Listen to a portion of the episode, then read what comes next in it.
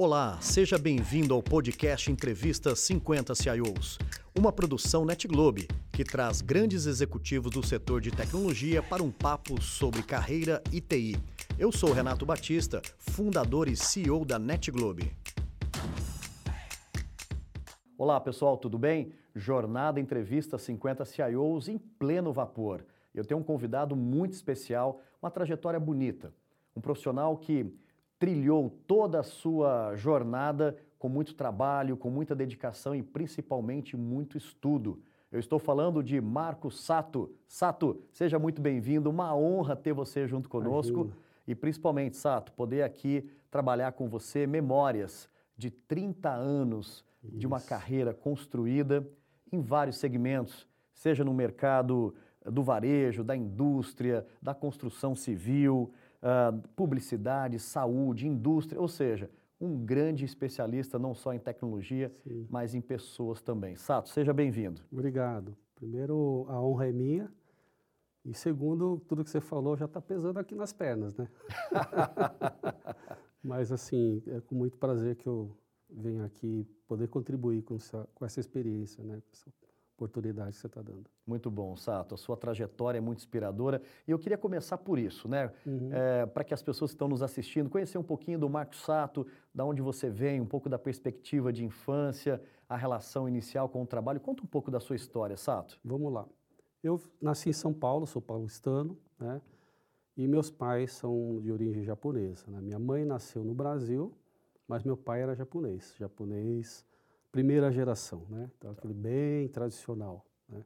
Então, toda a minha criação foi uma criação bastante é, voltada na cultura japonesa. Eu estudei em escola japonesa, falava só japonês na minha infância, nem falava português direito, falava mais japonês. Só depois que eu entrei em escola é, pública, né, na época, que eu comecei a desenvolver português, mas até então era só japonês em casa. Né? Então, enraizado aquela cultura rígida, né? Estrutura bem familiar, é, bem, vamos dizer assim, tem aqueles costumes que a gente tem que manter, né? Muito, muito costume. É, e aí me formei na escola estadual. Tá? Então, naquela época, não sei se é da, da, época de vocês, mas é época que a escola estadual ainda era muito boa. Muito né? boa, é. Então, me formei e aí fiz um colégio particular. É, minha primeira faculdade foi o Mackenzie, né? formei em processamento de dados. Na época também não havia muitos cursos né, de, de curso superior né, de, de, tecnologia, então formei no Mackenzie. É, depois fiz três pós-graduações, aí dei uma parada nos estudos, falei, vamos trabalhar um pouco, né, porque precisa, precisa de, alguma, de um sustento. Eu perdi meu pai, vamos dizer, relativamente cedo, né, com 20 anos, então, nessa idade já estava trabalhando, já estava sustentando um pouco a, a, situação em casa, eu e minha mãe, né? Minhas irmãs já eram casadas. Então, foi uma época bem conturbada, bem difícil. E comecei, como todo mundo, carreira de estagiário. Na época, estagiário não ganhava o que estagiário ganha hoje, a gente praticamente pagava para trabalhar, né? É você verdade. sabe. Então, trabalhava das seis da manhã às seis da noite e ganhava muito pouco. Não tinha benefício nenhum, não tinha férias, décimo terceiro, nada, né? Nenhuma condição. E graças a Deus a, a vida trouxe oportunidades, né? Então fui, comecei numa construtora, depois fui para uma empresa de TI. Antigamente essas startups chamavam-se software houses. É verdade. Lembra disso? É. Então software house. Então trabalhei numa software house desenvolvendo sistemas é, para recursos humanos, ponto eletrônico, folha de pagamento, sabe? vale transporte, né?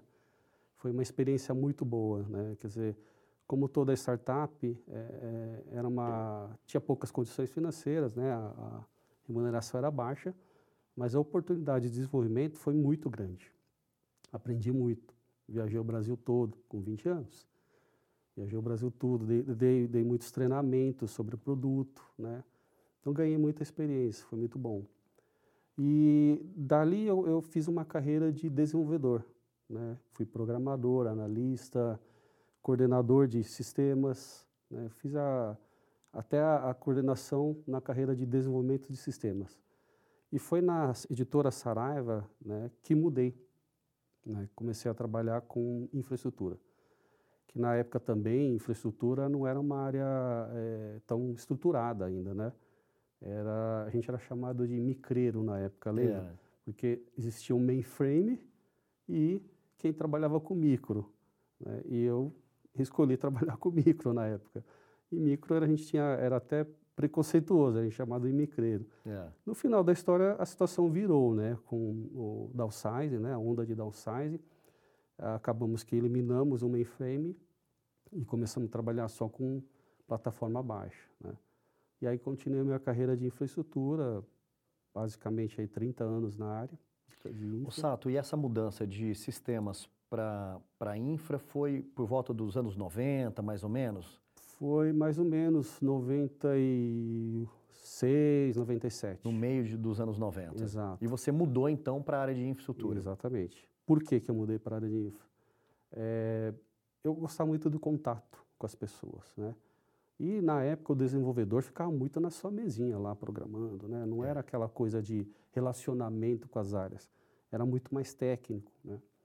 E comecei a fazer suporte, gostei, eu vou lá, converso com um, converso com outro, é, acesso a tecnologias novas, né? A infra sofreu uma grande modificação, parte de telecomunicações, equipamentos, servidores, data center, e aquilo me encantou.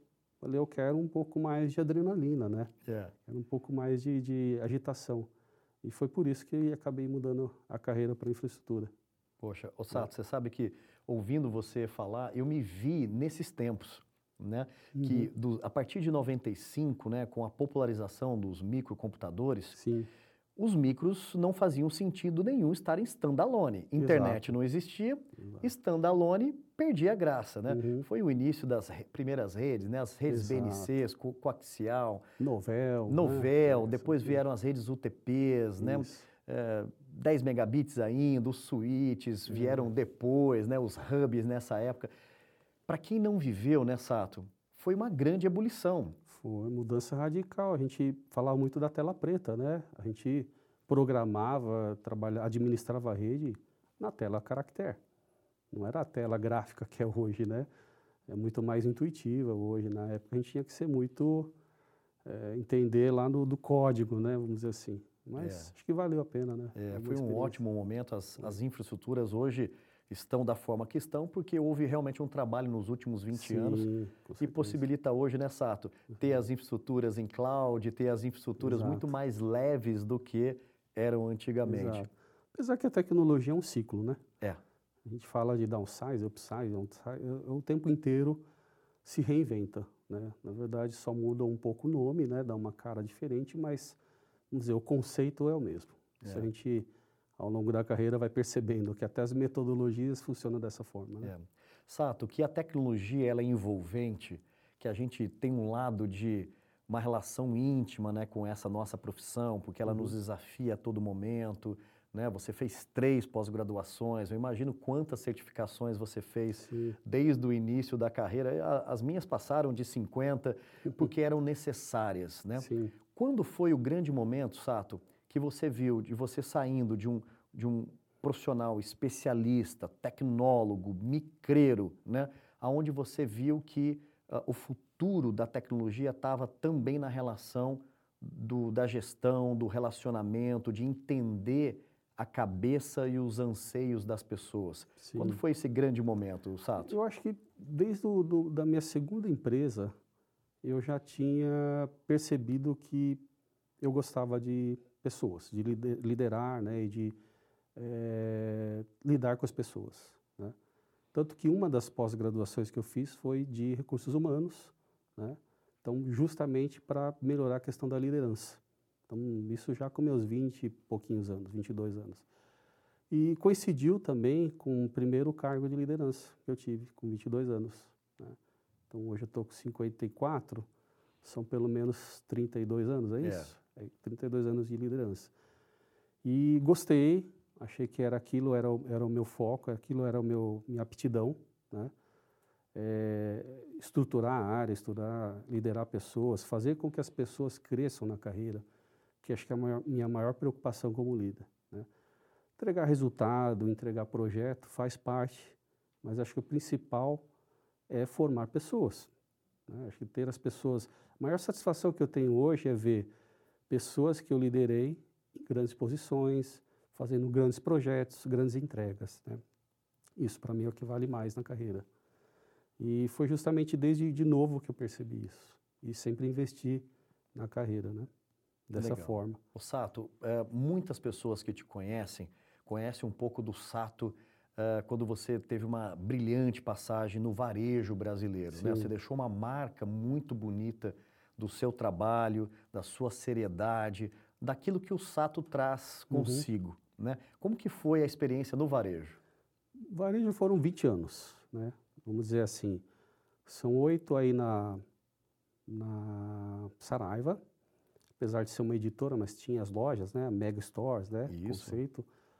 Vivi muito esse momento. Depois foram mais cinco anos de lojas Marisa e mais seis anos aí de é, Riachuelo. Então, quase 20 anos de varejo. É né? verdade. Né? O varejo parece uma coisa assim que pega na, na pele e não sai mais, porque a, a dinâmica do varejo, a, aquela adrenalina, ela é boa, ela é legal. Você não tem um dia igual ao outro. Né? Cada hora é um problema novo, cada hora é uma situação nova. É, o negócio do varejo exige muito dinamismo, né? é promoção toda hora, é, sai uma, uma no, caso do varejo de moda, né? sai uma peça diferente na novela, no mesmo dia, no dia seguinte, todo mundo quer comprar e você tem que se reinventar. Né? Aí começa a falar-se de omnichannel, venda por internet, é o tempo todo mudando. Então isso traz um dinamismo que é gostoso. Só que ao mesmo tempo também ele é desgastante. Né? O último varejo que eu trabalhei, eu fiquei doente, fiquei doente mesmo. E muita gente fica. Né? Chegou um ponto que eu falei, olha, acho que deu para mim, né? deu para mim, resolvi sair para a indústria. Mas assim, ele é emocionante, sem dúvida nenhuma. É, é gostoso. Só que acho que tem tempo de validade, vamos dizer não é para todos. Não é para todos. Pessoal, vocês estão reparando, como eu estou reparando nesse grande bate-papo com o Marcos Sato, que uma carreira ela é construída, primeiro, por muito trabalho, muita dedicação, e você ir regando essa carreira a cada ciclo. O Sato nos trouxe aqui a grande experiência de você ter a oportunidade de experimentar vários setores, várias formas da tecnologia ser empregada principalmente no dia a dia das empresas e das pessoas. Mas o mais importante de tudo isso é querer efetivamente fornecer a tecnologia embarcada, a tecnologia como uma grande facilitadora para as vidas das pessoas. E é isso que o Sato tem nos mostrado, que é, sentar no lugar das pessoas e fazer tudo isso pensando que pessoas serão beneficiadas, eu acho que é o, o grande troféu que a gente recebe de uma profissão que nos exige tanto, né, Sato? Sim. Que às vezes nos apresenta um cheque da saúde de ter muito trabalhado. Amigos que passaram aqui recentemente dizendo também, olha, uh, agradeço a minha família, né, porque eu acho que eu trabalhei demais durante um período, né? E agora, mas a sensação é de que tudo valeu a pena, né, Sato? Sim, sim. Quando você vê um produto acabado, quando você vê no varejo lá um, um cliente sendo bem atendido, é, é a maior satisfação que a gente pode ter, né? de você ver aquele projeto que você construiu, seja com um processo, seja com um sistema, seja com uma infraestrutura, saber que ela está sendo usada em benefício do cliente final. É. Né? Isso não tem, não tem preço, né? essa satisfação. Sato, são belos anos de trajetória de várias empresas que você passou. Eu, eu, também tenho comentado que a nossa perspectiva de trabalho, né, Sato, aumentou muito, porque a gente trabalha muito mais é, aconselhando, apoiando, ajudando pessoas, organizações, e, e, a nossa capacidade intelectual, ela, ela é potencializada né, quando a Sim. gente se dedica muito a esse modelo de forma de contribuição. Olhando para o futuro, Sato, tem coisas ainda que o Sato tem sonhos, tem objetivos e principalmente de conquistar dentro da carreira, Sato? Ah, sempre tem, né, Renato? Eu tô com 54 anos e vamos dizer assim, penso em trabalhar mais um bom tempo. É. Não quero parar tão cedo, né? Tem um desafio novo que eu vou começar agora, né, num, num, ramo de atividade novo, que eu nunca trabalhei. Então, tem esse interesse, estou muito empolgado, estou muito animado para começar. É um desafio bacana de estruturar, né, uma empresa que está investindo muito em tecnologia, é quase um, é, uma startup, vamos dizer assim, né, no conceito. Então, quero abraçar primeiro essa oportunidade. E depois, quem sabe, fazer um pouco de. usar um pouco da minha experiência para ajudar. Né? Ajudar o quê? Ajudar o desenvolvimento de carreira de algumas pessoas, é, de, das empresas. Mostrar principalmente, Renato, o lado da, dos dois lados, né? Fornecedor e cliente. Eu acho que o tempo que eu trabalhei como fornecedor foram 10 anos. E o tempo que eu estou trabalhando como cliente, quase 20, 20 e poucos anos, trouxe uma, uma vivência, uma, uma visão é, do, de como a gente consegue conectar melhor a necessidade do cliente com o produto ou solução que eu estou vendendo. E aí que eu acho que eu posso contribuir no futuro. Não sei como ainda, não sei como, mas eu, eu penso que seria um, esse segmento que eu poderia estar ajudando mais. É, não sei se vendendo consultoria, não sei se abrindo uma empresa, não sei ainda como, mas eu acho que é, é esse mercado. É. Sempre a sua carreira foi muito bem cuidada, né, Sato? E, e com muito trabalho as portas se abrem e as respostas chegam, Sim. né? E principalmente no tempo certo. Estou adorando essa nossa conversa, eu Sato. Também, também. E eu gostaria agora de pegar um gancho aqui com você. É, imagine que as pessoas que estão nos, nos assistindo agora, elas estejam numa situação onde elas estão em dúvida se elas fazem uma mudança de carreira, né, de, um, de um setor para o outro, que não estão na tecnologia, então alguém que está pensando em ingressar na tecnologia já um pouco mais maduro.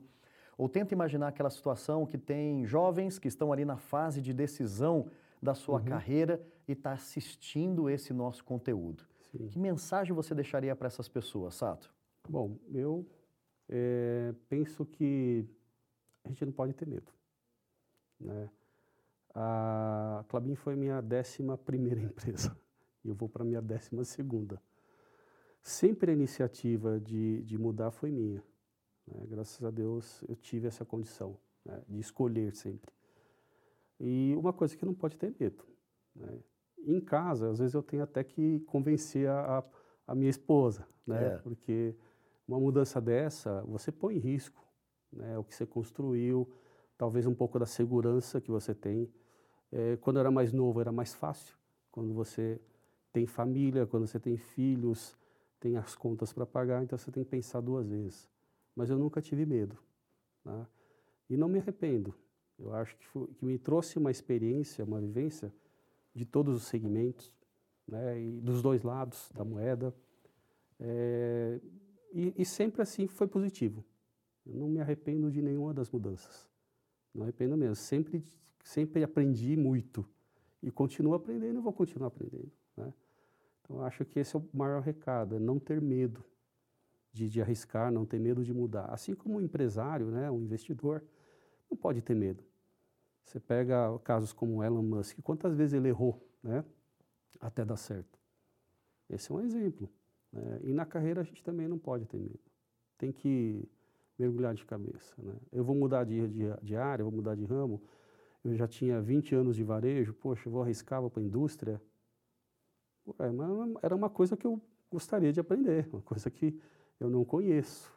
Né? Então, acho que esse é o, é o maior desafio, é vencer essa barreira do medo, da insegurança e abraçar. Tá aí. Vocês estão gostando? Eu estou adorando esse bate-papo com o Marco Sato. Espero que vocês tenham curtido. E curtindo, compartilhe esse conteúdo, faça os seus comentários, conheça um pouco mais desses profissionais brilhantes, com histórias incríveis que compõem a nossa trilha da entrevista 50 CIO. Marco Sato, o que me resta aqui é te agradecer, te parabenizar por essa coragem enorme de construir uma carreira tão pautada e uma carreira que teve momentos cruciais para que você pudesse realinhar o seu objetivo, me marcou muito né? do momento que você uhum. entende que é de uma coordenação de sistemas uh, para uma área de infraestrutura e mostrou que decisões que são tomadas nas vidas, nas nossas vidas, né, Uhum. Sato, é, nos trazem para esse resultado. E o que fazemos é colher um resultado de decisões e coragem Exato. que nós temos no caminho. Exato. É isso? É isso, eu que agradeço aí a oportunidade, me sinto muito honrado de estar aqui, Renato, amigo, né? Espero poder contribuir para o trabalho aí de vocês, não só agora e no futuro, e fico à disposição aqui de todos. Muito legal. Te Tá agradeço muito pela amizade. Obrigado, E Renato. parabéns, Tá Sato. joia, parabéns a vocês também. E aí, curtiu? Esse foi mais um episódio do programa Entrevista 50 CIOs. Para não perder nenhum conteúdo, siga nosso perfil aqui no Spotify e aproveitem.